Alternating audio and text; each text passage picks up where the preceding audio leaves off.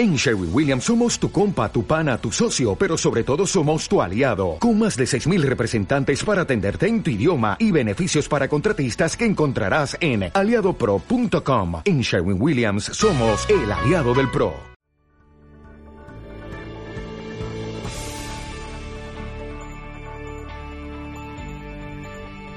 En Lenguaje Gol, escuchas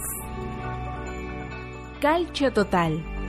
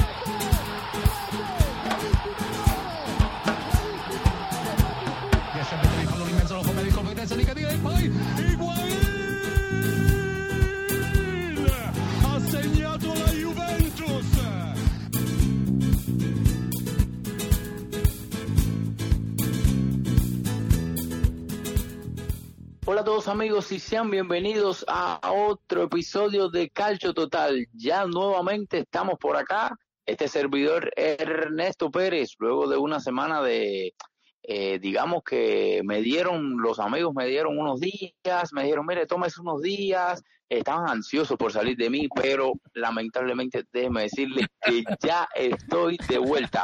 ¿Cómo están amigos? David Copa, me dijeron que usted, usted fue uno de los que me extrañó por acá, ¿eh? No, yo no lo extrañé porque yo sé que usted está diciendo una cosa cuando realmente es otra. Usted tiene que decir que usted está intermediario en las negociaciones para la venta de Genoa.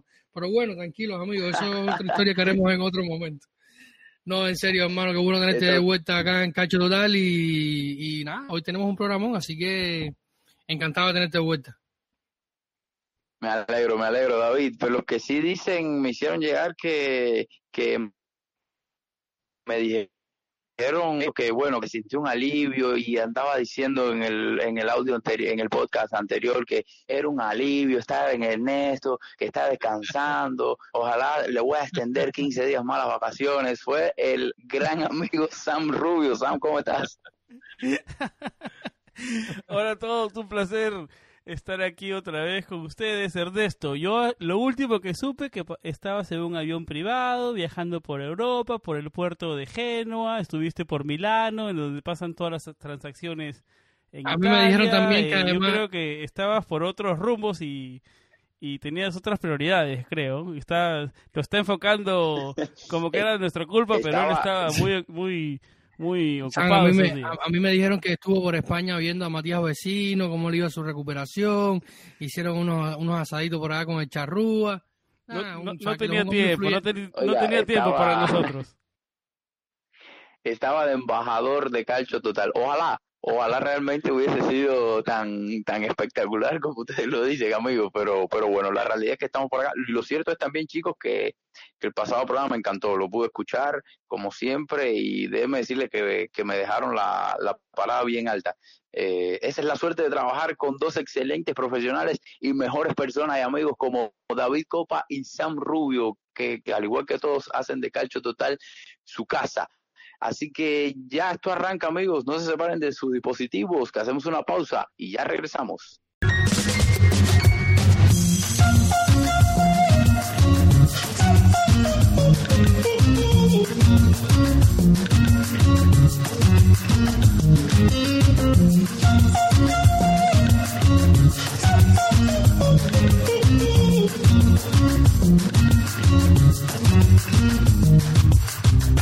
De vuelta por acá amigos, ya de vuelta por acá, eh, hoy con varios temas muy interesantes de la actualidad. Estaremos repasando eh, la eliminación del Atalanta, la lamentable eliminación del Atalanta de la UEFA Champions League. También estaremos tocando eh, el mundo Juventus, acerca de todo lo que rodea la Juve, la destitución de Sarri, la llegada de Pirlo como nuevo entrenador. También estaremos hablando acerca de los nuevos propietarios de la Roma también estaremos comentando acerca de lo que fue, un resumen de lo que fue la temporada del Napoli, eh, esa estrepitosa caída ante el Barcelona, si debe continuar o no Reino se viene el conjunto partenopeo. Y para cerrar, estaremos adentrándonos en el Inter, el último sobreviviente italiano en Europa. Esta temporada estaremos hablando acerca de la semifinal que se viene ante el Shakhtar Donetsk el próximo día 17. Así que ahora sí hacemos una última pausa y ya regresamos con los temas.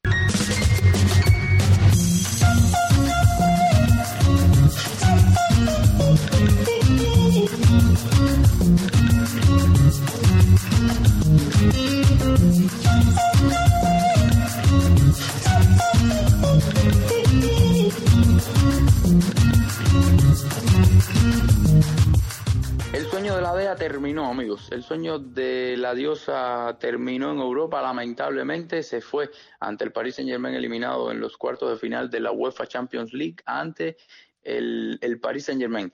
Un partido donde estuvo a tres minutos, tres minutos, señores, de estar en semifinales. Lamentablemente por, digamos que, eh, cosas, digamos que por las locuras del fútbol el equipo de la DEA se despide de esta, de esta UEFA Champions League.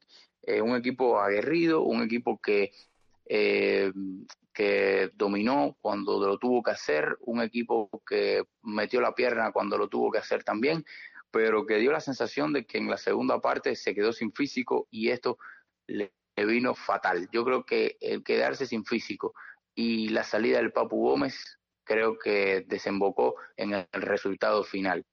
David, ¿Qué impresiones te dejó el partido Atalanta-Paris Saint-Germain? La verdad sufrí muchísimo que Atalanta se fuera de esa manera tan cruel de la, de la Champions League, porque era un equipo que le había dado mucho color. Estaba viviendo un sueño, había hecho una hazaña histórica en la fase de grupos, ya lo dábamos por eliminado. No, no, no, muchos no pensaron, entre los que incluyo. Yo pensé que iba a tener una mejor Champions de inicio, eh, me pareció un grupo, un grupo hasta cierto punto asequible, luego lo pudo ser. Eh, pero le dio una vuelta tremenda y luego fue avanzando, fue avanzando con ese partido inolvidable, más por lo que pasó fuera del campo, incluso que lo que pasó por dentro del campo, que aún así fue sorprendente contra ese partido contra Valencia. Y luego se cae, cae ante un PSG que realmente es un equipo muy superior, un equipo hecho a golpe de talonario y con jugadores de la talla de brasilero Neymar y, y Kylian Mbappé, que a lo mejor estaba del 50, 60%, cuando tienes jugadores de talla mundial, estamos hablando de jugadores del top 5, top 10 del mundo ahora mismo, son de bastantes. Y, y el Atalanta salió con sus armas. Era un equipo que ya desde los últimos días de la, las últimas jornadas de la serie se veía un poco desgastado eh, físicamente cuando tuvieron cerca el escudeto eh, o, de meterse de lleno en la lucha por el escudeto en la serie A, pisaron un poco el acelerador y luego esto le fue faltando, pasando factura en las últimas jornadas del calcio y, se le vio, se le vio al equipo de Gasperini que que un poco por, por, esto, eh, quizás por el, por el factor físico de sus jugadores, se vio un poco que inclinado a renunciar a, su juego, a meterse un poco atrás. Eh, se le criticó mucho la, la, eh, que aguantó mucho a Duan, pero si sacabas a Duan, ¿a quién ponía? Tenía un muchacho, lo que, lo que mandó al campo fue un, muchacho, y yo prefiero igual, yo pensaría igual que a Perini, quizás necesitabas a alguien más fresco, pero al final Duan es tu mejor delantero, el hombre que te ha llevado ahí que, darle un poco de confianza, quizás le, le caiga un balón y pueda sorprenderte, una jugada aislada y pueda eh, romperte el partido, no pudo ser, pero en esto estoy de acuerdo. Atalanta metió lo que tenía, eh, pero físicamente no se vieron nunca en el partido y creo que por ahí es donde viene la situación. Y sumado a esto, la salida del cerebro, del cerebro de, de, este Atalanta de Bergamo que era Papu Gómez, que salió tocándose la parte posterior de su pierna eh, derecha, que ahí fue cuando ya en lo poco que le quedaba al Atalanta para luchar de cara a este PSG de los petrodólares se le fue, se le fue. Y creo que por ahí vino la ruptura del partido ante el PSG de Tuchel.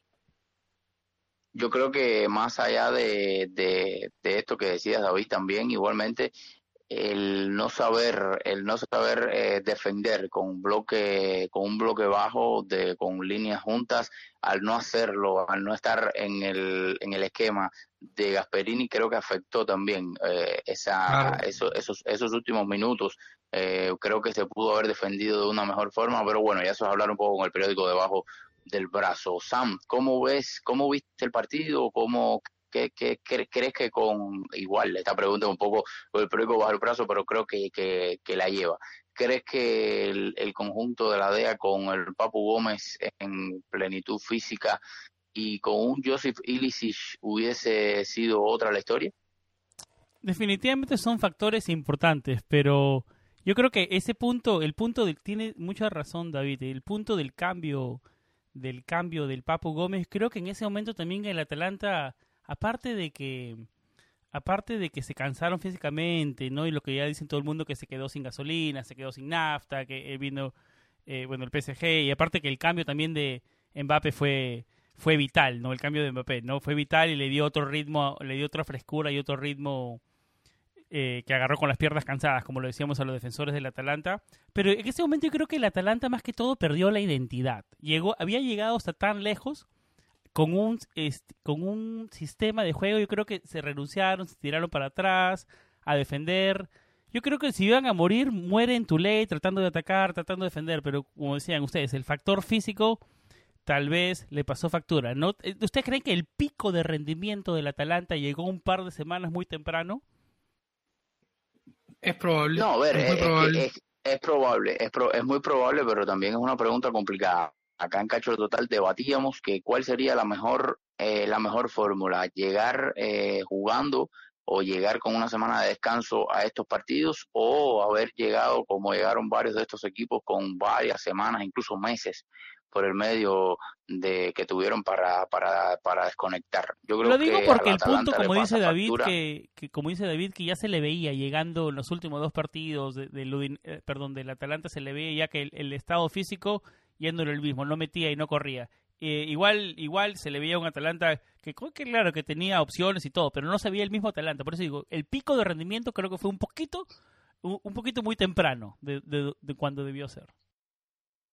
Exacto, yo coincido. Igual creo que el primer tiempo del Atalanta es muy bueno, le logra competir, luego en la segunda mitad, como ya decíamos, empieza a, a quedar sin piernas, empieza a meter fuerte la pierna, eh, intentando cortar todas las jugadas ofensivas del conjunto rival y creo que por ahí se le empieza a escapar un poco, un poco el encuentro. Ya decíamos, eh, el no saber defender en bloque bajo creo que también lo perjudica y las individualidades del conjunto parisino que fueron determinantes. David, ahora queda, creo que la temporada, para resumir, la temporada ha sido excelente.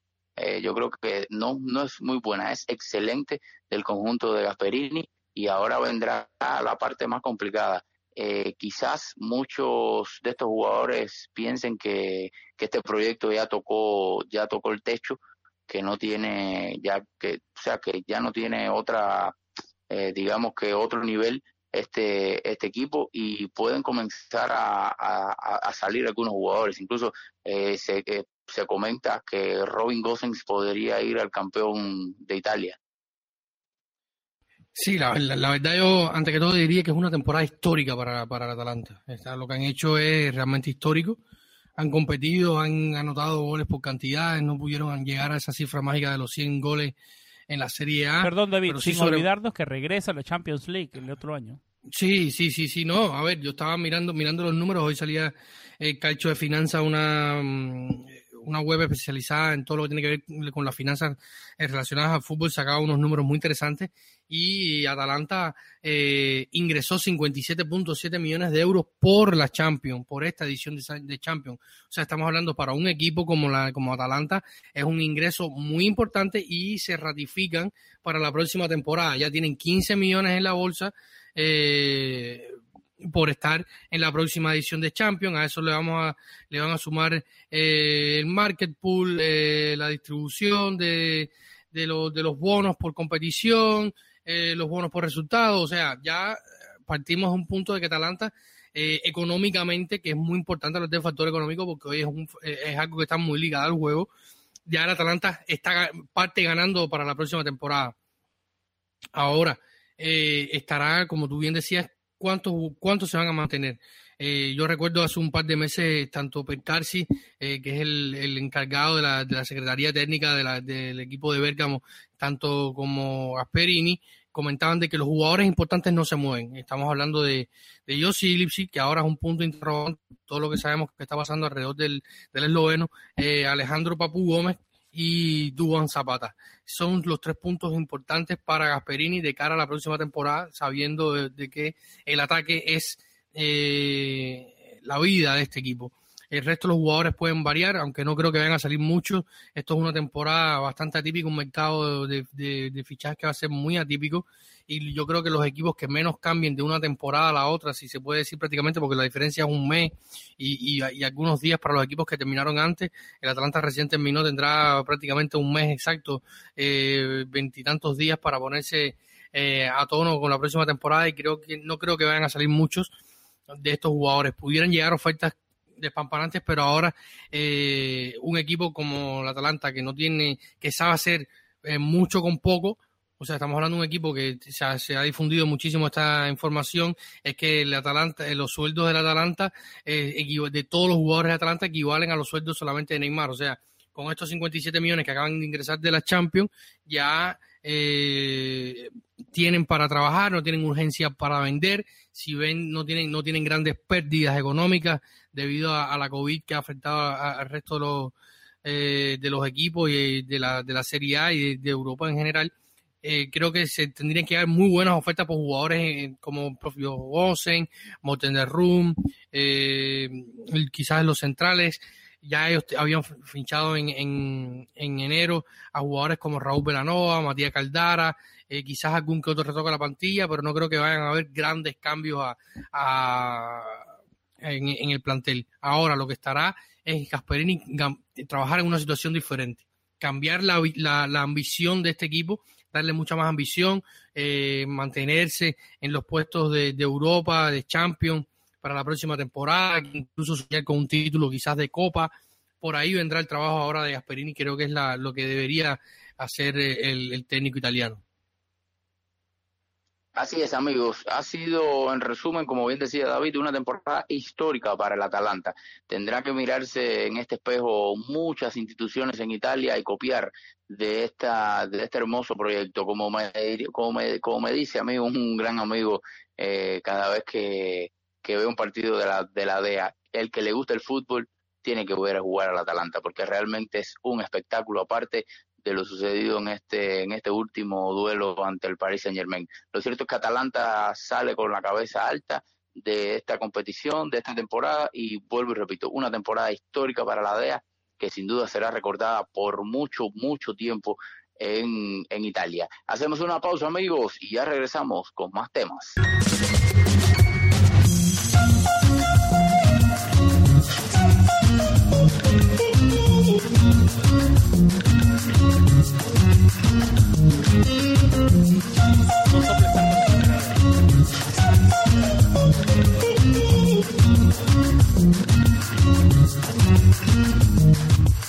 De vuelta por acá, amigos. Ya estamos de vuelta por acá. Vamos a esta segunda parte de este programa y óigame, es un enorme placer. Eh, yo, vaya, nada más de pensar, de hablar de esta sección, yo digo, bueno, hablar de la lluvia, hablar de Pirlo, pero para mí es un enorme placer, vaya, yo lo digo y, prácticamente me erizo, porque es un honor tener con nosotros hoy en el programa a, a, una persona que realmente admiramos. Se trata de Ricky López, una de las principales voces y artífice de este, de este mundo del lenguaje gol, que es una, que es una maravilla. Vaya, para mí es un honor eh, presentarlos acá hoy con nosotros y que esté compartiendo con nosotros este, este, este, esta parte del, del podcast. Ricky, un abrazo a la distancia, ¿cómo estás?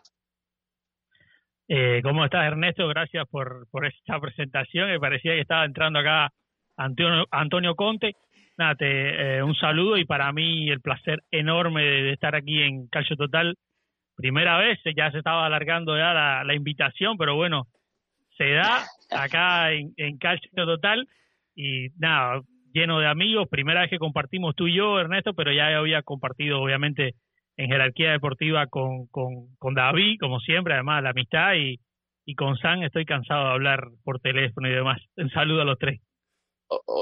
oiga, eh, de Antonio Conte se queda pequeño al lado de usted, eso se lo puedo. Una pregunta, una pregunta. este, Ricky, Ricky, ¿cuánto le pagaste al señor Ernesto por esa presentación? Bueno, igual igual me, me, debió haber salido más barato. sale para cualquier lado, sale para cualquier lado.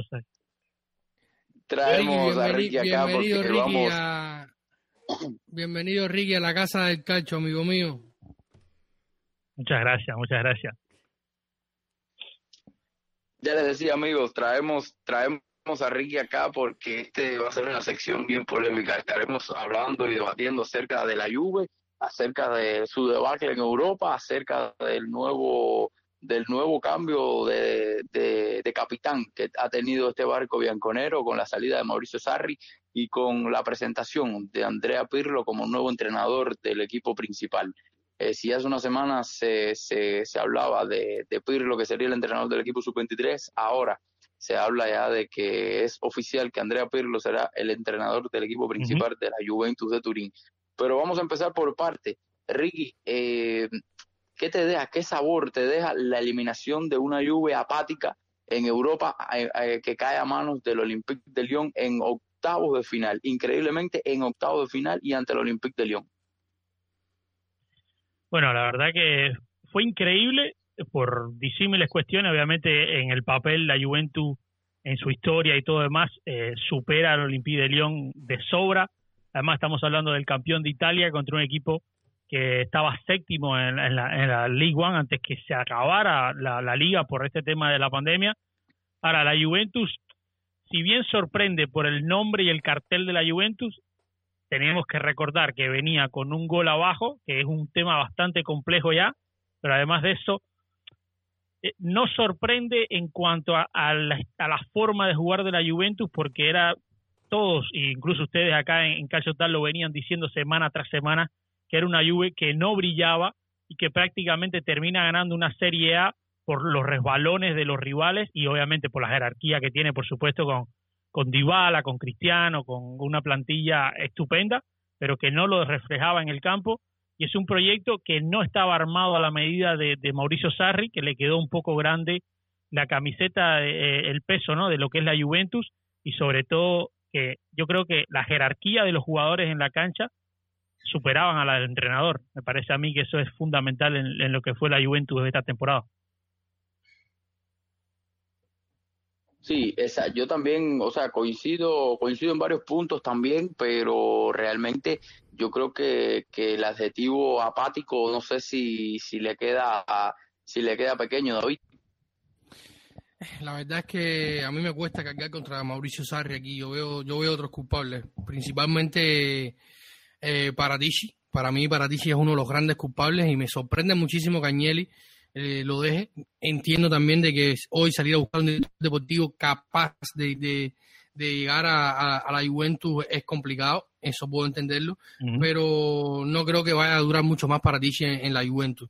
Yo creo que nosotros habíamos hablado al inicio de la temporada, eh, fuera Mauricio Sarri, Pep Guardiola, Jürgen Klopp, eh, Elenio Herrera, si quería traerlo a dirigir a la, a la Juventus, y la Juventus tenía muchos males de fondos que Allegri, eh, había logrado eh, tapar esas carencias de, del equipo con sus tácticas, logró cambiar, logró eh, mejorar muchísimo, pero hay problemas en las laterales.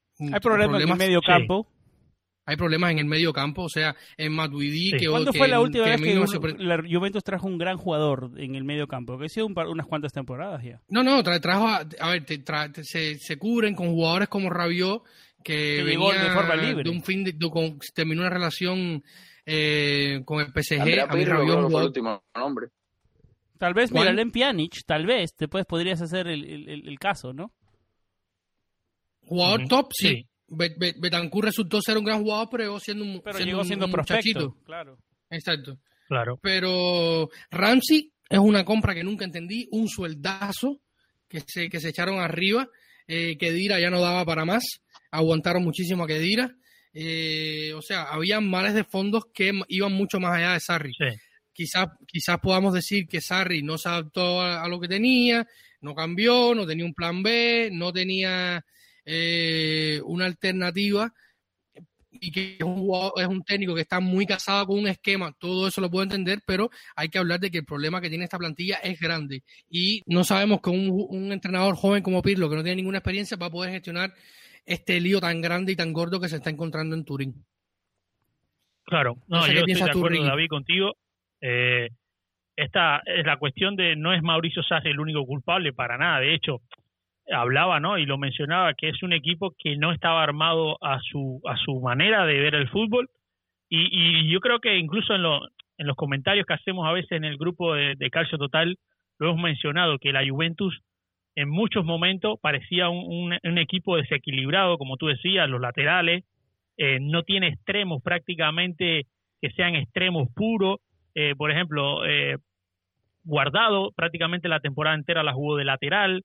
Eh, Bernardeschi no termina de acomodarse dentro del plantel en una posición fija. Alexandro no fue el mismo esta temporada igual. tampoco. No, no, no, Alexa- Alessandro Douglas está Costa, conocido hace varias regular. temporadas. Ujú.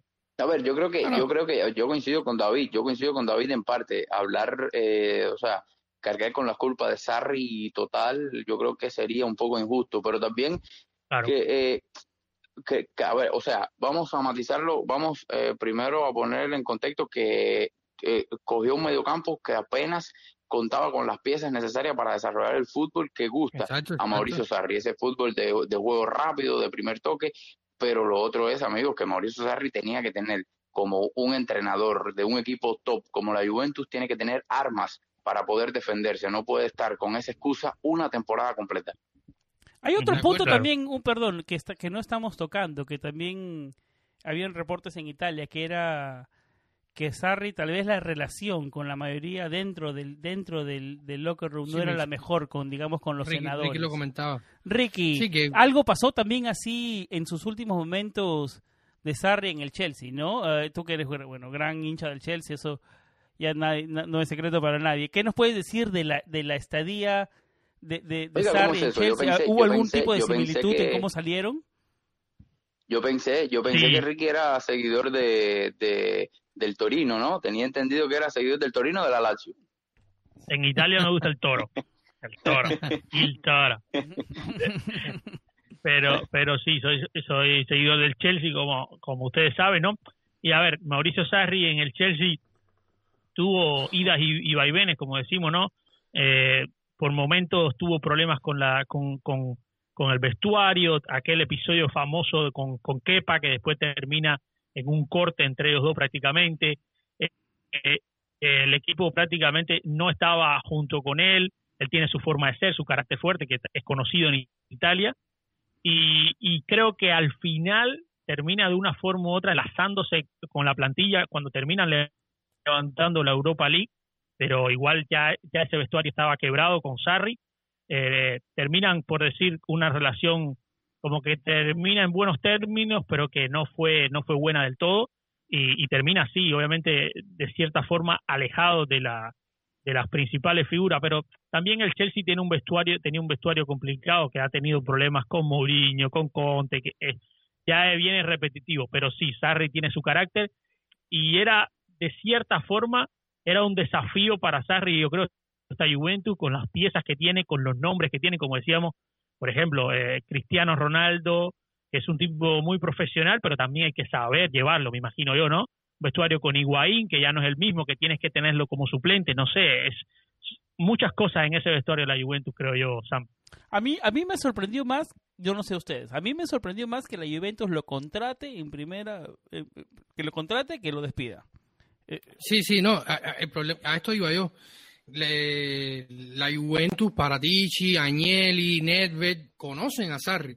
No es que es un técnico totalmente desconocido que subió hace tres días y eh, bueno, vamos a darle una oportunidad. Sarri tiene un recorrido, Sarri es conocido, eh, estuvo con el Empoli, estuvo con el Napoli, estuvo con el Chelsea, sabemos sus, todos nosotros que estamos del lado de acá, eh, y somos muchísimo menos conocedores de lo que lo puede hacer un, un, directivo de un club de primer nivel como la Juventus, conocemos estos problemas, o sea que ellos también conocen los problemas.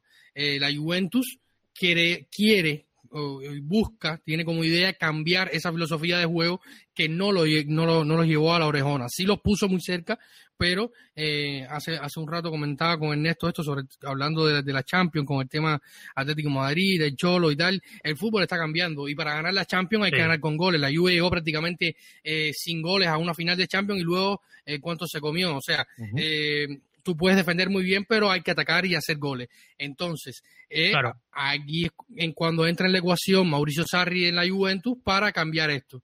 Eh, si vas a cambiarlo, tienes que darle tiempo. Ah, bueno, entonces no funcionó eh, por una relación personal. Tiempo y elementos. Exacto. No, hubo varios factores. O sea, yo creo que Sarri terminó siendo un chivo expiatorio acá. la culpa que, completa tenía que pagar. totalmente injusto. Yo creo que estamos de acuerdo. Exacto. Sí, sí, sí. No, en eso estamos de acuerdo todos. Estamos de acuerdo.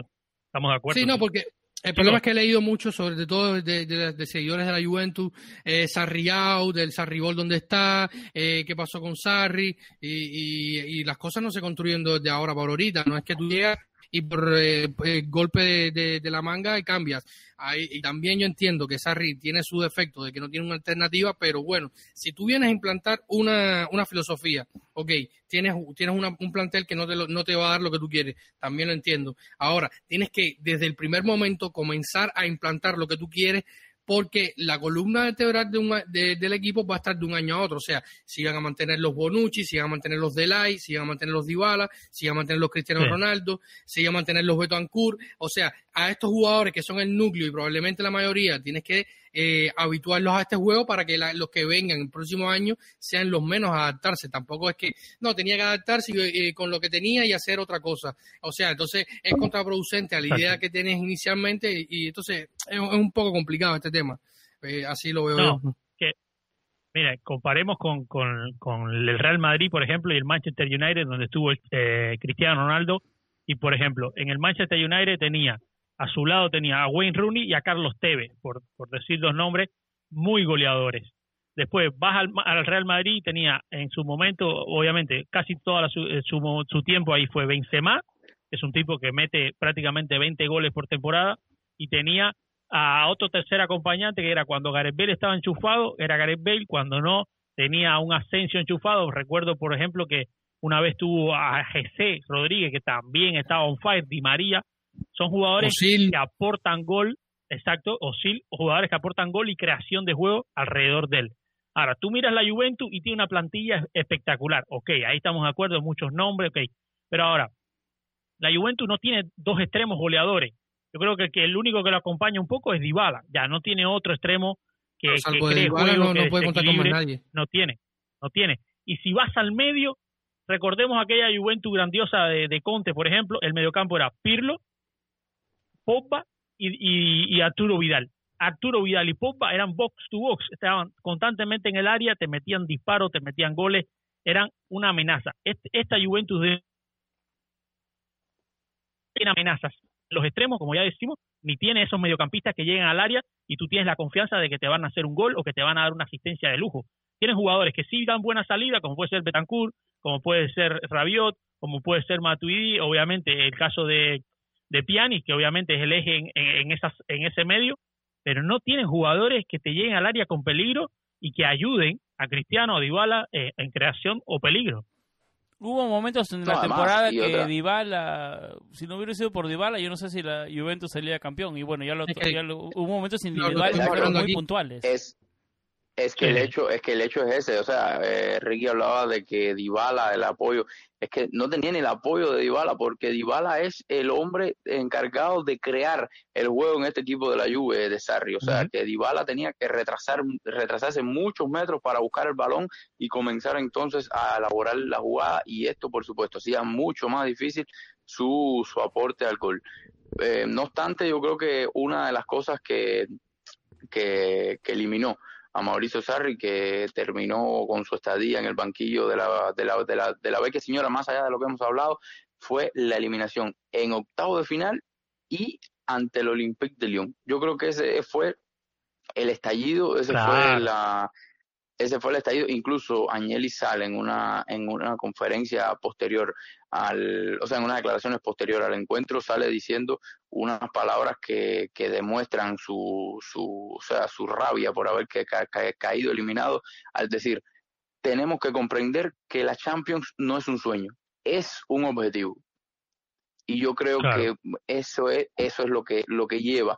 Ese es el detonante para que Mauricio Sarri no no sea más entrenador de la Juve. Ahora Ricky es una apuesta arriesgada la de Andrea Pirlo o, o digamos que, que fue lo pongo entre comillas un berrinche de Agnelli de momento que le puede costar caro Uf, esto obviamente que eh, el no sé, tiene que pasar el tiempo para evaluarlo correctamente, ¿no? Pero a priori parece una apuesta arriesgada. Y aparece una apuesta arriesgada porque, porque por ejemplo, es, una fórmula que se viene repitiendo en algunos equipos importantes. Lo hemos visto, eh, los casos exitosos, por mencionarlos, por ejemplo, eh, Guardiola en Barcelona, eh, Zidane en, en, Real Madrid, ahora un poco lo vemos con el caso de, de Lampard, ¿no? Estamos hablando de, de tipos de estos que fueron leyenda en sus clubes eh, y, toma las riendas del equipo prácticamente sin experiencia. Pero si analizamos los contextos de cada uno, son contextos diferentes. Por ejemplo, el Barcelona de Guardiola venía de un cambio generacional. Eh, el Real Madrid pone a Zidane como un parche después de la salida de Benítez. El Lampard, eh, el Chelsea pone a Lampard en un año en el cual el Chelsea no podía fichar, tenía que apostar por los jóvenes. Lampard conocía a esos jóvenes y, se, se, agarran a Lampard como una salvación porque qué otro entrenador quería coger el Chelsea en la situación que estaba sin Hazard y sin poder fichar. Entonces es una, es una apuesta súper arriesgada, me parece muy arriesgada. Veremos si le da resultado. Yo sé que la, eh, la Juventus tiene en la memoria el buen paso, por ejemplo, de, de Antonio Conte. Ahora, mi mayor duda con la apuesta por Pirlo es la siguiente. Cuando llega Conte, la Juventus no estaba obligada a ganar la Champions, como sí está ahora. Y eso es una cuestión muy compleja, muy complicada, y, digo la Champions por no decir la Serie A también, porque si la temporada que viene Pirlo no gana la Serie A, estamos en medio de un problema. Entonces, cuando llega Antonio Conte, que obviamente todos sabemos que lo hizo estupendo, ¿no? Hasta, hasta donde pudo, sobre todo en Europa, pero en la liga fue brutal, en la Serie A. Cuando llega Antonio Conte, la Juventus estaba creciendo para empezar a luchar por el descudeto. Ahora, con Pirlo ya es otra historia, ya son otras las obligaciones y ahí entonces sí podemos ver una mayor presión y veremos. Yo creo que, como ustedes dicen, uno de los culpables es la directiva por no crearle a Sarri un entorno adecuado para crear, para crear su juego, ¿no? Y por una plantilla descompensada, veremos si se la arreglan a Pirlo o no. No sé qué creen ustedes por ahí. La verdad es que yo te digo, puede ser un Pep Guardiola, puede ser un Sidorf en el Milan. Eh, es una apuesta arriesgada de que lo de, que lo es, eh, lo es. Y como tú decías, Ricky, es, la solución moderna a los problemas. Eh, es poner a, a enfrentar un, a, un, a un vestuario con con, con uno de ellos, porque eh, Andrea Pirlo es prácticamente uno de ellos, entrenó con muchísimos de ellos, con Buffon, con Chiellini, con Bonucci, eh, y es un jugador que, o sea, es un entrenador, casi jugador, como aquel que dice, eh, que es uno de ellos, o sea, va a entrenar con ellos, va a correr con ellos. Eh, hoy se habla de que se pudiera eh, unir al staff de Andrea Pirlo un viejo conocido de la Serie A y un, jugador, y un entrenador eh, que si bien no tiene mucho recorrido en la Serie A, pero sí tiene una, idea bien clara del juego, que es Aurelio Soli, ex de la Sandor, de la, del Genoa, del Empoli, de la Roma, eh, trabajó muchísimo tiempo con Rudy García, con Luciano Spalletti en la Roma, y, y Andrés Soli pudiera ser eh, parte del staff de trabajo Andrea Pirlo, esto habla a las claras del juego o de la idea de juego que quisiera tener eh, Andrea Pirlo en la Juventus y, y, la que quiere la Juventus de, de Agnelli. Eh, pero es una apuesta, que deja hacer una apuesta ah, para, como decía Ricky, hay que para evaluarlo tenemos que esperar un poco de tiempo. Ahora, no sé qué exigencia le pondrá la directiva, porque viendo lo que pasó hasta ahora, eh, se traen refuerzos importantes. Está Artur, está eh, Kulusevski, que son los fichajes que ya están incorporados a la plantilla. Sí. pues, eh, no sé cómo quedará el tema eh, Cristian Romero del Genoa, si volverá a, a unirse al, al, equipo. Hay una hay un defensa jóvenes como de Miral, Magis Delay, que se pueden unir a, a los Bonucci y a los Chiellini para formar esa, esos cuatro centrales eh, quizás Rubani probablemente salga desde la Juventus y serían estos cuatro centrales los titulares. O sea, hay que ver cómo se desarrolla yo, la, la yo Juventus. Quiero tocar pero... un tema también que no es menor, el que es el tema económico, porque Pirlo ha firmado un contrato con la Juventus con un salario relativamente bajo y relativamente financieramente hablando de un riesgo no tan alto con la Juventus. A ver, si podemos compararnos, claro. el, el, el, el sueldo que tiene o el salario que tiene Pirlo con la Juventus un contrato de dos años es un poco menos de dos millones de euros. Si hacemos una bueno, comparación con eso, Antonio, eso, Conte, eso mismo, Antonio Conte está en 12 millones de euros. A ver, digamos, David, si no le funciona el experimento Pirlo a la Juventus y no y digamos, con los jugadores que tiene, definitivamente va a competir por la Serie A. Eso está claro. Sí, que le va a ganar, sí. no sé, pero que va a estar competir sí. y va a estar luchando arriba, eso está claro. Que le va a alcanzar para la Champions este League, año. eso no sé. Pero es, a ver, financieramente hablando, es un, es un negocio de bajo riesgo para la Juventus. Digamos, no funciona Pirlo eh, claro, en un no, año, es no chao Pirlo, y tal vez el otro año a, esta, a, este, a este momento estamos hablando tal vez de un Guardiola que es free agent para que también puede, la Juventus puede ir tal vez atrás de él. O sea, si lo vemos del tema financiero, tal vez haga un poco de sentido. Tal vez no haga, ah, claro no haga tanto un daño a la, a la, al legado es que no, es de la Juventus, pero puede ser un legado peor para tal vez para Pirlo. Eso, David, eso es un buen David, punto, antes de darle porque, pase, porque... antes de darle pase a David, David, eh, antes de darte el pase a ti con este tema sí, financiero, sí. yo quería decir, yo quería decir que eh, respecto a lo que decía ahorita Ricky, yo lo apoyo 200%. Yo no sé qué tan eh, bien le pueda salir esta apuesta a Agnelli con Pirlo cuando Pirlo apenas tiene experiencia como entrenador. O sea, Zidane la tuvo, Guardiola la tuvo, Lampard la tuvo, pero ¿qué ha tenido Pirlo? Por mucho que conozca Agnelli el banquillo, y Pirlo son muy buenos amigos, conozca, tienen una muy buena sí, relación. Sam, está bien, Sam, pero una cosa es la relación y otra cosa es la exigencia y claro. eh, plantearte tácticamente en el campo. Además, el nivel económico, el no factor económico para, no es menor. Para juego. No, no, no, sin sí, dudas. Pero, ahora sí, Sam, ahora sí, David. Sí, sí. Eh, no, no, un, yo, un yo segundo. Estoy, estoy... Sí, David, David, sí. Sí, sí, dale, dale, Ricky, tranquilo. No, lo que iba a decir rapidito para responderle a Sam es que yo sé que económicamente eh, es factible, pero si tú estás pensando en el tema económico, estás pensando en que lo vas a despedir en cualquier momento. Yo creo que no no puede ser esa. Pero si le estás eh, haciendo un contrato por dos años por 1.8 millones, o sea que no, tampoco no lo estás asegurando nada comparado, no, no, para, comparado claro. con un sueldo ejemplo, para un entrenador de la Juventus. Mira Conte, 12 millones en el Inter. ¿Me entiendes? No, o sea, Sarri estaba cobrando como 10. Por, exactamente, está, está, riesgo, trayendo, está, trayendo, no está trayendo a Pirlo a la mitad de la temporada, está dando... Eh, el riesgo, dando, o sea, el riesgo me parece Pirlo, muy, me parece muy raro el actuar de la Juventus, perdóname Ernesto, ya, ya, ya termino, me parece muy raro el actuar de la Juventus porque traen a Pirlo hace dos semanas y pues, como el entrenador de la, de la Uh, de la de la 23, ¿no? Menores de 23. Y después dicen, no, Sarri, ah. Sarri no, tal vez no se queda, no importa el resultado con León. Bueno, termina el resultado con León, sacan a Sarri, meten a Pirlo. No me parece el actuar normal de un equipo como la Juventus, que siempre son muy meticulosos, muy pragmáticos en su actuar. A Esto ver, no me parece muy, muy Juventus. Vamos a partir de un punto importante aquí. La Juventus, a pesar de que tiene un capital enorme, detrás como de una de una marca internacional como es Fiat y como son otras tantísimas empresas que tiene Agnelli de, detrás de herencia de su familia. Eh, sí. Estamos hablando que la Juventus hoy tiene 439 millones en pérdidas. O sea, dinero que se ha perdido, producto de la COVID, producto de los derechos de televisión, producto de las entradas a los estadios, porque si muchas veces como nosotros muchos hablamos equipos aquí le pidió a sus jugadores que, que se bajen el sueldo también.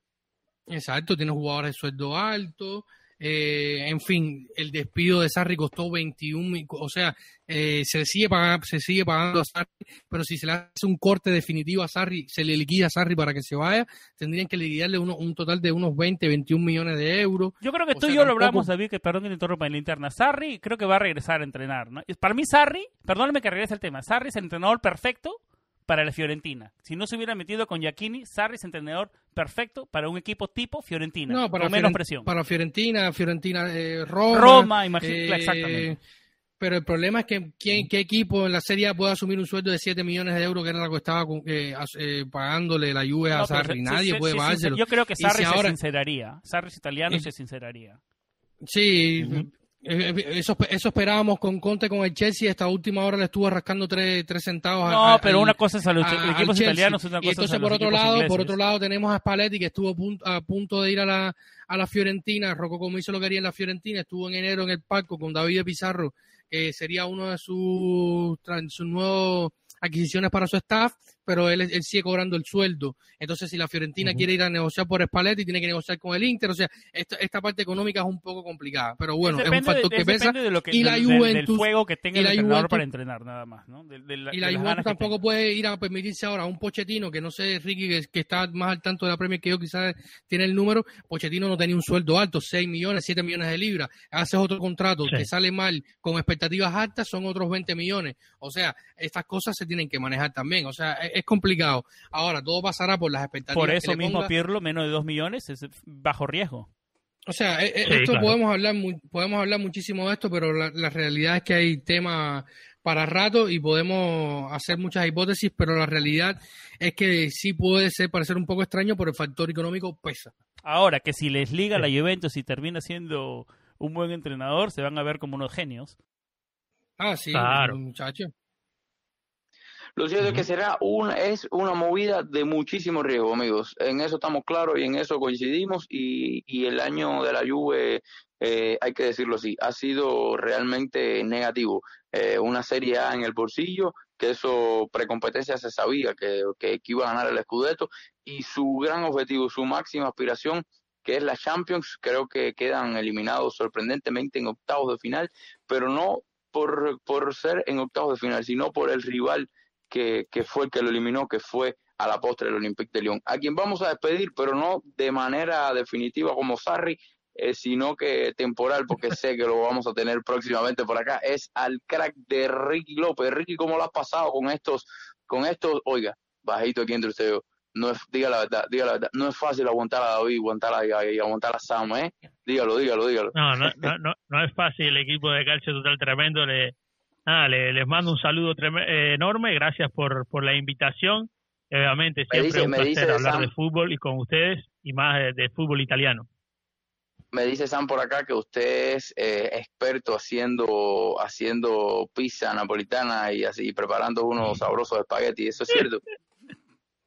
Eh, sabe, San, San, San me ha dicho que me va a invitar a hacer un asado en su casa y nunca sigo esperando aquí con, con la boca de agua. El rey de los asados es el señor Sí, invitado rápido, todos a comer a antes su de casa. irme, antes de, antes de irme, le quiero dejar una pregunta para luego, para otro podcast. Me gustaría, ustedes son grandes conocedores, ¿no? De, de- obviamente del fútbol italiano.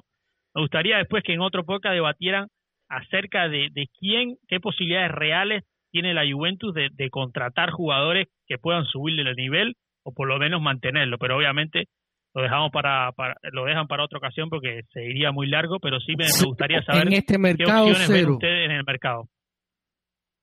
En este Cero, mercado desde ahora, nulo. Cero desde ahora. Yo creo que en este mercado bueno. la mejor estrategia es mantener lo que mejor tienes, ¿no? Pero bueno, lo podemos hacer, lo podemos hacer interesante. Eh, A no u- ser que seas el Chelsea y bueno, tengas dinero para gastar por todos lados, ¿no? dejamos, dejamos abierta la pregunta y dejamos abierta ese día el micrófono y le dejamos un asiento acá al lado para que usted se incorpore con nosotros ese día y comparte esa pregunta y la podamos de- debatir. ¿Le, le, le parece, amigo? Seguro que sí. Ya yo, por, por mi Perfecto. parte, dejo un nombre. A mí me gustaría, por ejemplo, ver a, a Federico Chiesa, pero ya no les quiero quitar más tiempo. Gracias por la invitación y, y estamos activos. La Muchas deja gracias, picando, señor Ricky. Un abrazo, un abrazo grande. Abrazo, amigo, abrazo, abrazo, amigos. Hacemos una pausa y ya regresamos.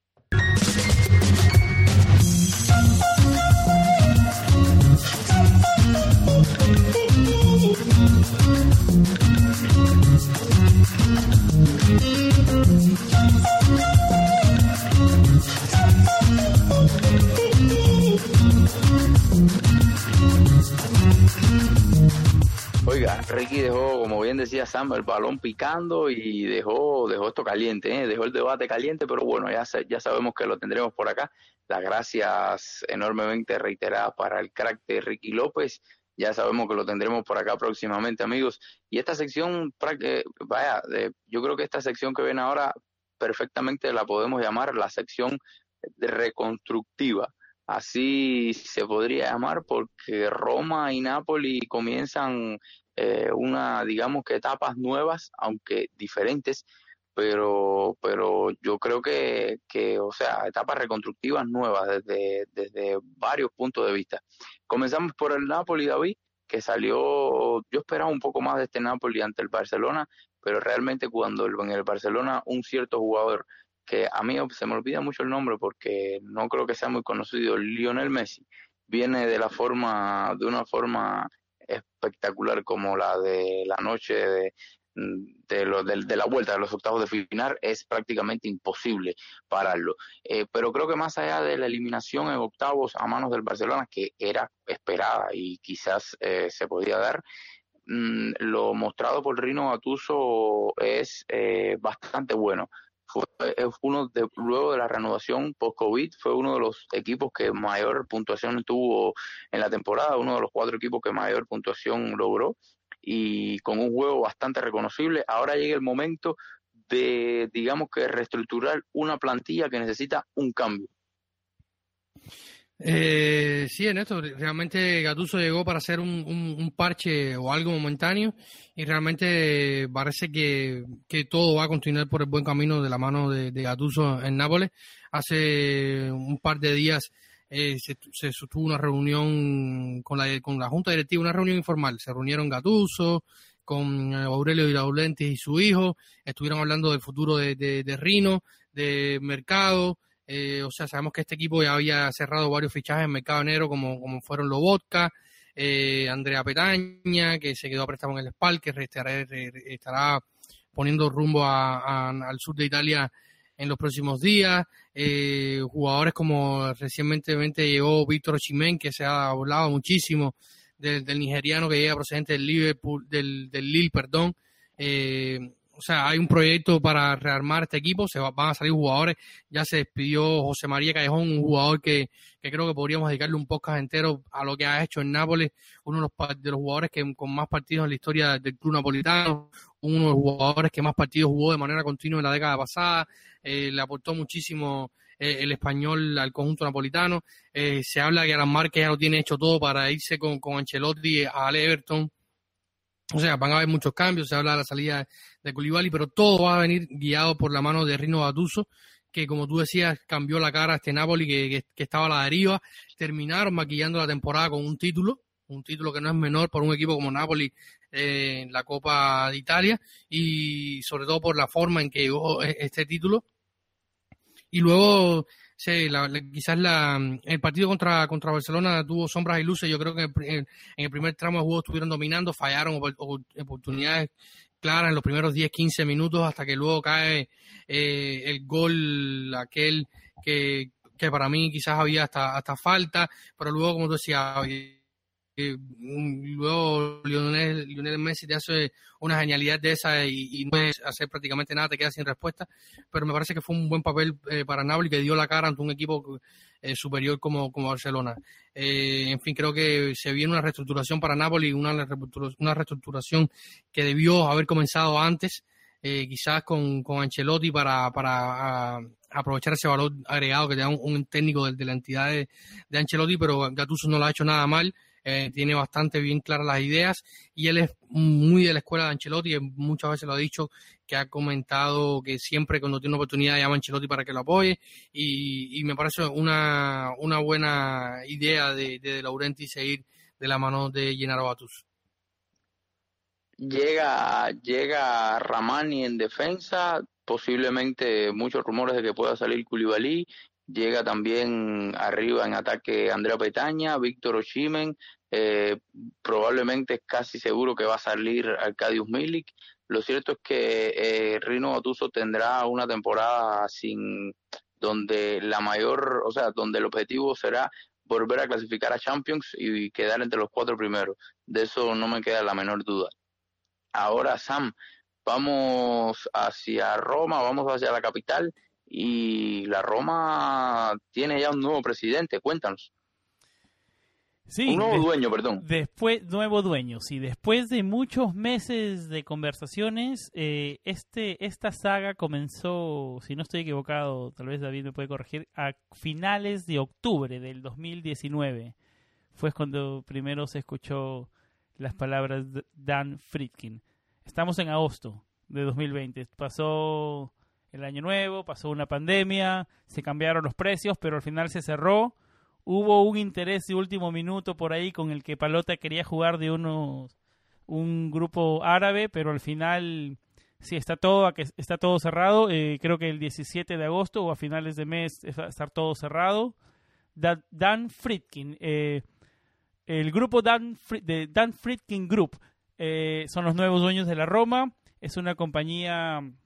Para comenzar, eh, este grupo es mucho más eh, digamos, tiene muchas más eh, resources, tiene muchas más dinero que el grupo de Palota. Si lo ponemos a analizar en Forbes Magazine, creo que tiene como cuatro veces más eh, este grupo en, resources que, que el grupo de Raptor Group, que, que era el grupo que manejaba James Palota. Ahora, ¿qué pueden esperar los hinchas de la Roma con esta, con esta nueva dirección? Esa es una pregunta muy interesante porque ¿cuáles son los motivos por que trajeron a Dan Friedkin a, a comprar a la Roma? Yo creo que eso eh, sigue siendo una pregunta, eh, sigue siendo una incógnita, pero, pero por, por la gente que maneja Friedkin, por cómo él ha manejado sus negocios, él es el- uno de los de la distribuidora más grande de Toyota, de autos Toyota en el sur de los Estados Unidos, es, está basado en Houston, Texas, eh, sus oficinas. Pero sí, eh, yo creo que sí hay para que con el que estar esperanzados los, los, los hinchas de la Roma. Yo no creo que va a haber un cambio en resultados tan rápido. Va a ser un proceso un poco más largo. Yo no creo que deberían esperar superestrellas por el momento. Pero yo creo que es un tema muy importante, va a ser el tema estadio. El estadio de la Roma que esperemos que, no sé, con los problemas que hay en Roma, con la idiosincrasia romana, ¿no? que ha retrasado este proyecto tantos años, esperemos que este grupo Friedkin pueda al final construir el proyecto y tal vez ah, de esa forma acortar la distancia que hay con, un equi- con equipos, digamos, de más alto nivel como son las Juventus. Yo creo que los hinchas de la Roma tienen con qué estar eh, esperanzadores de un, de un futuro mejor. David, el primero de los primeros objetivos sin duda serán tratar de renovar y mantener a, Lorenzo Pellegrini y a Nicolo Saniolo, que es la base de esta nueva Roma, pero también por el camino se vislumbran nombres interesantes como, como el de Arcadius Milik. ¿Crees que esta nueva directiva puede hacer, eh, le pueda dar un impulso a estas renovaciones y a nuevos fichajes que hagan eh, volver a competir a la Roma por esos puestos de Champions? Sí, realmente eh, pasa por, primero cre- creo que ante la idea es renovar a estos jugadores, sobre todo Saniolo, que es uno, un crack, eh, Lorenzo Pellegrini es un jugador de la casa y que está muy identificado con la, con la maglia yalorosa, pero sobre todo creo que pasa por encontrar un director deportivo, que en, estos días se hablaba muchísimo de quién pudiera ser el director deportivo de la Roma para luego empezar a- a moverse en el resto del mercado. Pero los que ya están, dígase el CEO de la Roma, eh, Morgan De Santi, que está en la, también en la dirección deportiva, eh, la idea es esta. Eh, la próxima semana estarán llegando ya eh, la firma final para la compra y creo que pasa por ahí, mantenerse con, con Saniolo, Pellegrini, que son los puntales, eh, sobre todo en ataque.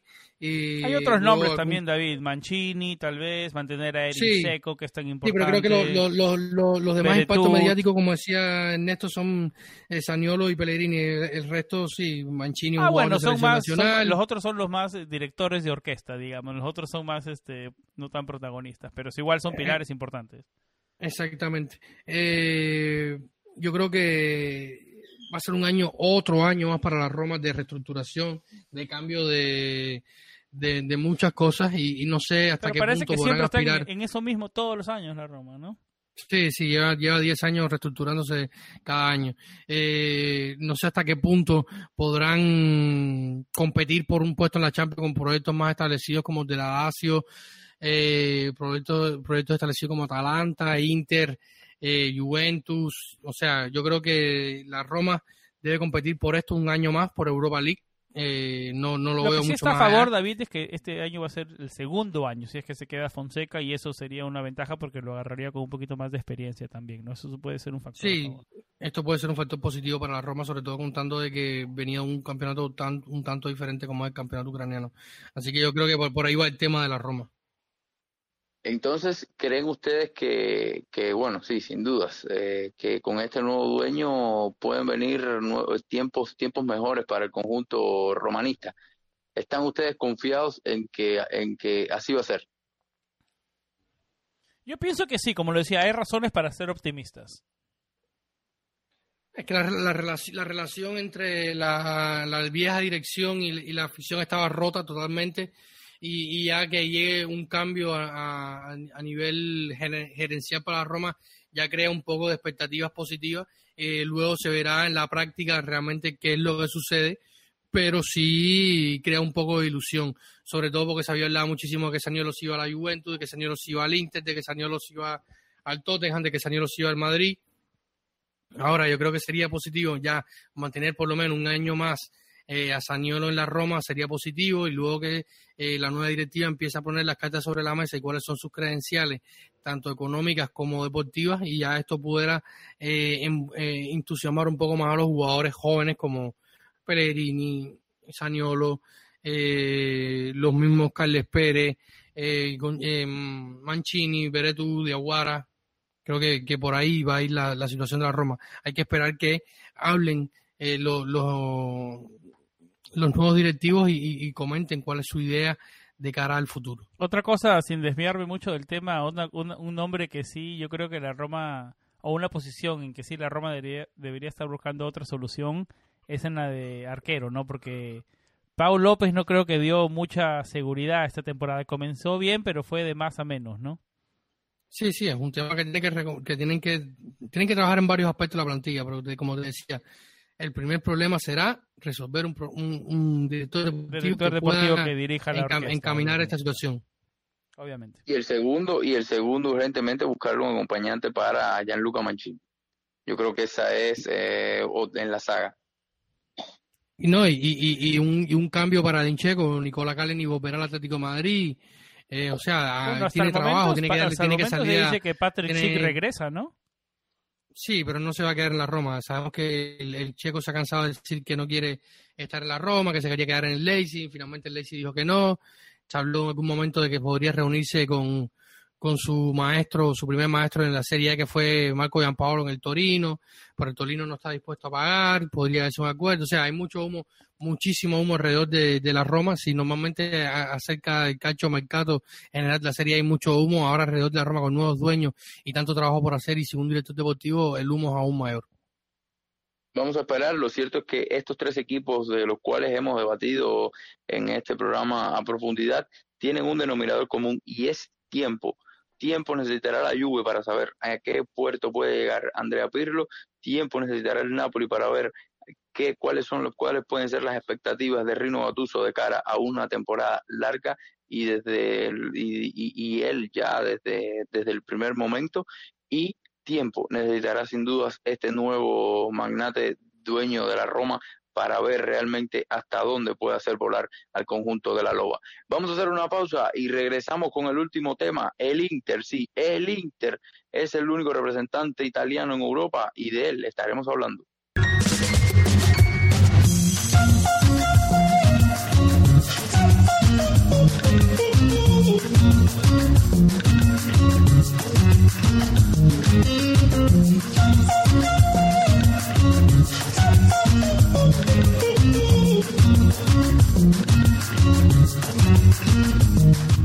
Increíblemente para algunos amigos, el único representante de Italia en Europa es el Inter.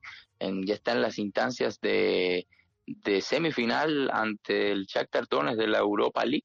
Estará en busca de ese cuarto título de, de Copa UEFA antiguamente. Ahora eh, el UEFA Europa League estará buscando su cuarto su cuarto trofeo en este tipo de competición y sale como uno de los favoritos junto con el Sevilla y el Manchester United que estarán dirimiendo la otra semifinal. Pero sin duda David creo que, que ha convencido, ha convencido el Inter y creo que es un candidato serio, con, un, con nombres propios como Stefan de Brick, un Diego Godín que, que, que, en Europa en estos dos partidos ante Getafe y ante ante Getafe y ante ayúdeme que se me voy, óigame, ando ya con los nombres de los equipos. eh, oiga, el, contra las aspirinas alemanas. El, Leverkusen, el Leverkusen contra las aspirinas alemanas. El Leverkusen ha tenido, ha tenido un performance muy, muy destacado con un Nicolo Varela que se ha hecho dueño de ese mediocampo y con un Romero Lukaku que está haciendo una auténtica pared en ataque. Todo balón que logra bajar la bestia belga de espaldas a la portería, si se logra dar vuelta, señores, si se logra dar vuelta, señores, eh, ya el portero puede vaya, ir a buscar el balón en el fondo de la red. Eh, ¿Qué se espera de este Inter, David? ¿Puede dar el alegrón después de mucho tiempo a toda Italia con un título europeo? Bueno, ya está en, una semifinal europea 10 años después de aquel histórico triplete con, con José Mourinho. Eh, está camino a, lograrlo, no, no, es imposible, eh, si bien el Shakhtar es un equipo que sabemos que, que compite año tras año, lleva en los últimos 15 años compitiendo eh, en Europa, en Champions League, estaba revisando los antecedentes entre Shakhtar Donetsk y el Inter de Milán y la última vez que se encontraron fue por allá por la temporada 2005-2006 en Champions League con un Inter precioso dirigido por Roberto Mancini con con eh, Obafemi Martín, el Indiecito Solari, Estanco, Iberon, Cambiazo, Materazzi. La eh, época donde el Inter dominaba la Serie A. Sí, un Inter que, dominaba la Serie A y enfrente tenía ya un, un que se estaba imponiendo en la élite europea, eh, o sea, en la segunda línea de la élite europea. Sabemos que no es un equipo top, no es un equipo histórico, pero que ha hecho muy bien las cosas a través de los años. Eh, Mircea eh, Luchescu fue un hombre que le dio una gran identidad a este equipo en aquel, aquel donde tenía jugadores de la selección eh, brasileña como Elano Brumer, tenía jugadores como Darío Serna, eh, Rafael Rad, Matusalén, Anatoly Timochuk. O sea, ya es un, eh, es un, es un equipo tradicional en las competiciones europeas. E irlos a visitar en su estadio siempre se complicaba. Sí, sí, sí. Eh, es un equipo que es tradicional en estas competiciones, no va a ser fácil. Es un equipo que lo pudimos ver en su última presentación un equipo que, juega, sabe lo que juega, sabe lo que va, pero el Inter tiene un valor, un valor agregado con ese Romero Lukaku que está en un estado de gracia, Nicolo Varela que ha subido muchísimo el nivel en los últimos partidos, eh, el jovencito Alessandro Bastoni que se está echando eh, de alguna manera la defensa al hombro, trabajando muchísimo al lado de hombres como Diego Odín y Estefan de Bray en la defensa, un irreconocible a Lyon eh, un acierto total de Antonio Conte, un jugador que, muchos decían que ya estaba eh, para retiro y, estamos viendo la, el nivel que estamos mostrando el inglés con, el Inter. Eh, yo creo que el Inter tiene armas y tiene plantel para imponerse al Chantandones y plantarse en la final en Alemania para llevarse el título y creo que esperemos que lo logre, que sea el primer título en Europa en los últimos 10 años para la Serie A y, hay, hay condiciones para hacerlo. Antonio, yo cuando recuerdo cuando se daba el, primer pareo contra Getafe por allá por el mes de marzo, antes que pasara todo esto que de la pandemia que afecta al mundo, yo decía que, que iba a depender mucho esta competición europea de la, de la, de la situación en que estuviera el Inter en la Serie A. Eh, por suerte, por desgracia, los dos torneos se separaron y se están celebrando en, fechas diferentes. Y es esto, luego de ser eh, hasta cierto punto injustamente criticado Antonio Conte eh, al frente del banquillo del Inter eh, sería como un, baño de aguas termales para, para Antonio Conte alzarse el título. hizo una muy buena temporada con el Inter. Yo siempre he hablado de ese cambio de chip que logró en sus jugadores luego tenía muchísimos jugadores nuevos y, logró insertarlo bien en el equipo. Es un equipo que, que sabe lo que juega, que sabe lo que va Así que creo que posibilidades reales de llegar a la final las hay, e incluso de ganar el, el, título.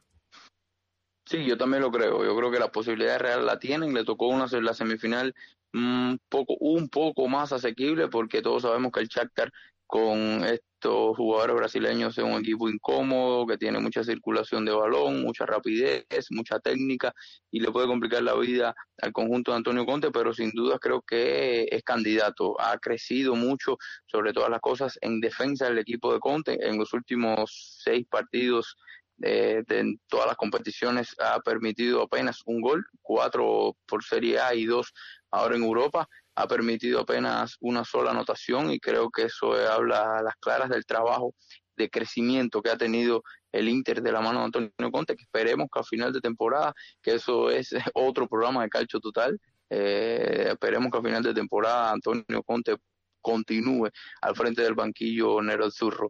Ahora, Sam, quiero hacer sí, por ahí, por, por, ahí Adán que Alegri, que Alegri vendría con no sé qué jugador, sabes que la prensa a veces un poco agresiva con estos temas, ¿no? Sobre todo, sobre todo la española es bastante, es bastante agresiva con estos temas.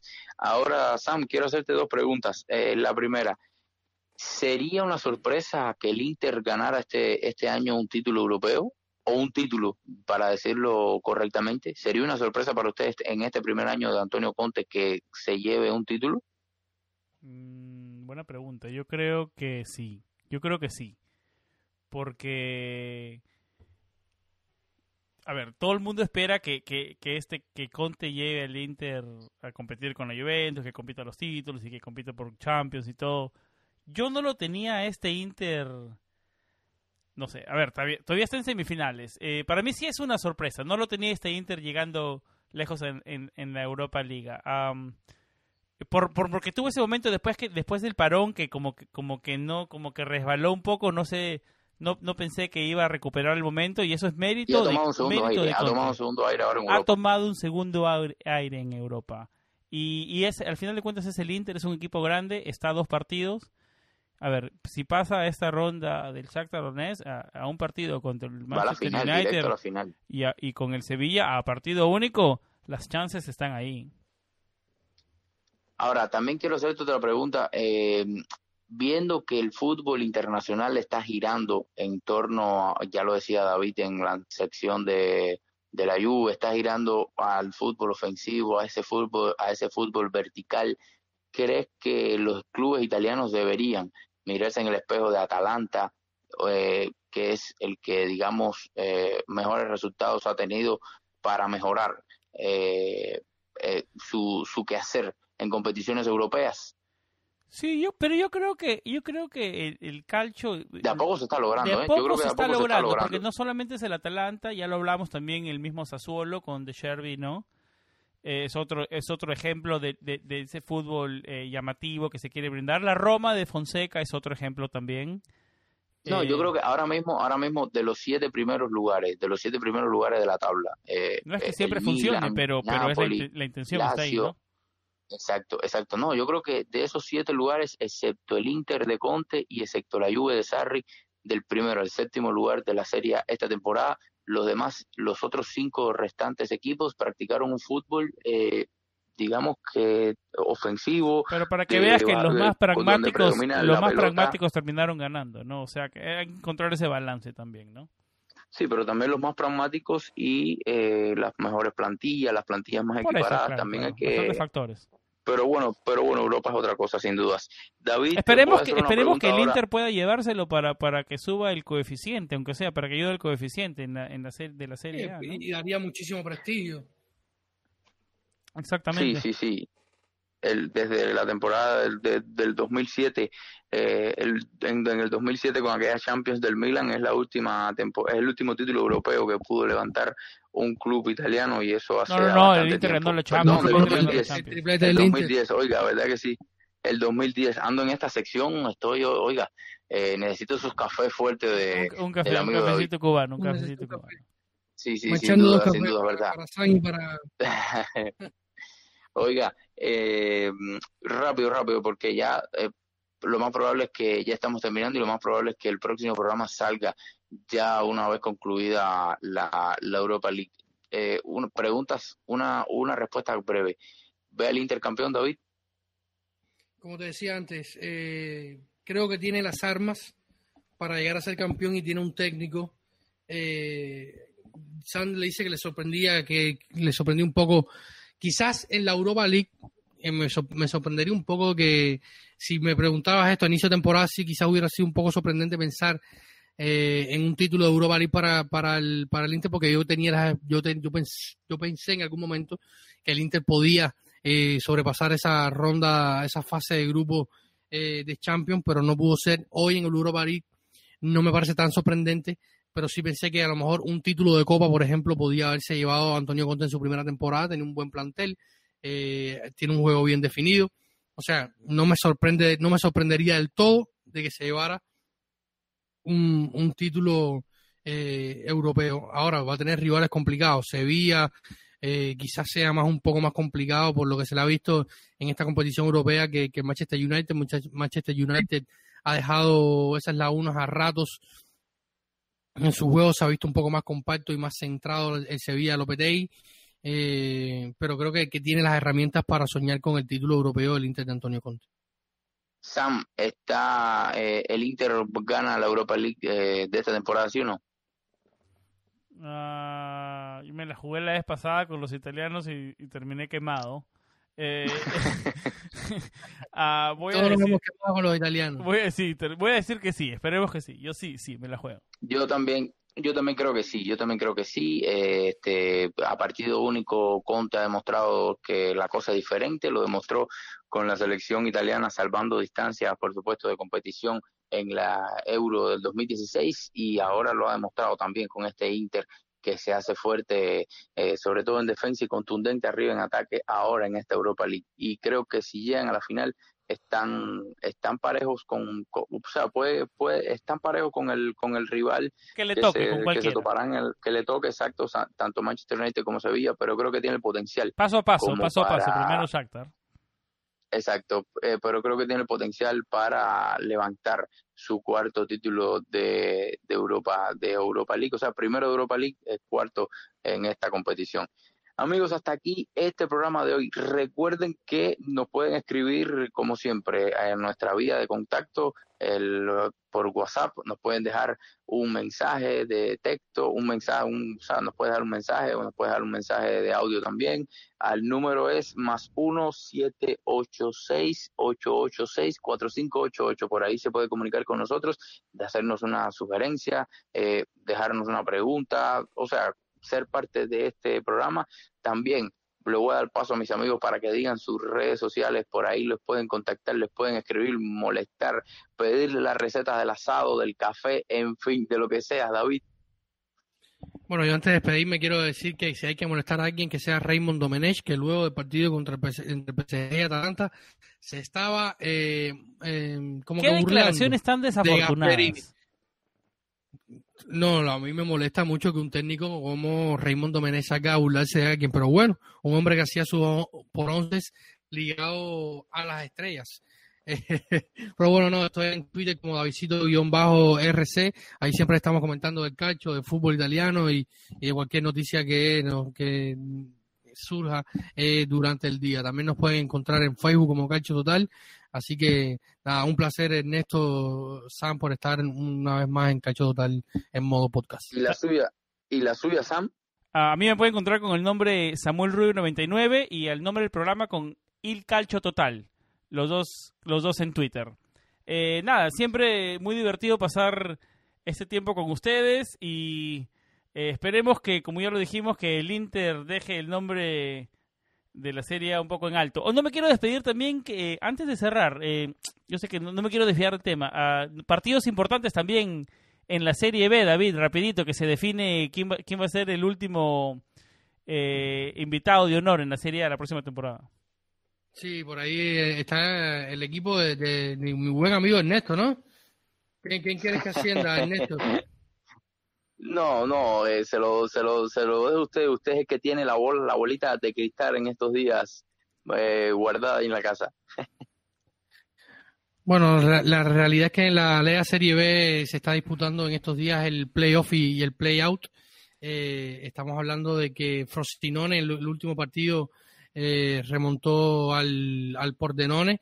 Eh, está metido en la lucha por el, por el ascenso. David. Frosinone, si uno piensa que el peor equipo el peor equipo de, de, Roma de esa temporada fue la Lazio, después del COVID fue la Lazio, yo creo que el Frosinone también hace un caso que fueron ellos, porque venían cómodos, clasificados y perdieron muchos partidos y ahora están en, en esta semifinal, en estos playoffs, ¿no? Ha sido, ha sido un cachumbambe la temporada del equipo de, de Lazio eh, y una sorpresa de que este, el equipo de la región de Lazio como Frosinone eh, yo, yo pensé que no le daba para pasar ante el Pordenone luego de aquel primer partido cuando ganaron 1-0, pero luego le pudieron remontar. Y, y, por el otro lado, la parte baja de la tabla de la Serie B, se va a ir un histórico a Serie C. Eh, falta un partido que está por definirse. Eh, cuando ya salga el podcast probablemente esté definido este, este descenso entre Perú y Pescara. El primer partido lo ganó el Pescara dos goles por uno al Perugia un equipo que, hace, cuando empezó la temporada, nosotros estuvimos hablábamos en esto y yo que Perugia era un equipo que tenía opciones reales de, lograr el ascenso a la Serie A y hoy fatídicamente se estaba luchando la salvación eh, en la Serie B. Bueno, nos alargamos. Increíblemente, exacto, increíblemente, eh, Alessandro Nesta con posibilidades de, disputar la Serie A nuevamente, pero bueno, ya desde este, esta vez desde, desde los Había que tocar el tema, brevemente, pero había que tocarlo, ¿no? Sí, estaremos hablando un poco más de la serie B en los próximos podcasts porque realmente la hemos tenido un poco abandonada. La serie B ha sido también un maratón, muy muchísimos partidos. Eh, muy apasionantes, pero bueno, ya se definirá el ascenso entre el Spezia y Frosinone. Eh, ¿Quién quieren que ascienda un Spezia o Frosinone? Eh, Ernesto. No, Frosinone, Frosinone. Yo también, Siempre Frosinone. Sí, siempre ver a un, campeón del mundo. Eh, ahora, ahora hablando de esto, para ya cerrar el programa, saben que eh, salió un artículo muy, muy interesante que, que se llama eh, Escuela de Fútbol de Lipi. de los 23 jugadores que fueron campeones del mundo bajo el mando de Lipi, 18 al menos han tenido que ver, han tenido alguna experiencia en el banquillo y próximamente pudieran entrar a los banquillos Daniele Rossi, eh, Andrea Barzali o Gianluigi Buffon. Oiga, las palmas, ustedes como siempre, pero ahora sí, ya nos vamos amigos, espero que les haya gustado este programa, gracias por soportarnos y cuídense mucho, cuídense mucho de esta pandemia que sigue azotando el mundo y que esperemos que se acabe pronto para poder nuevamente regresar a nuestras vidas normales. Se despide todo el colectivo de Calcio Total, sean felices, un abrazo, chao chao.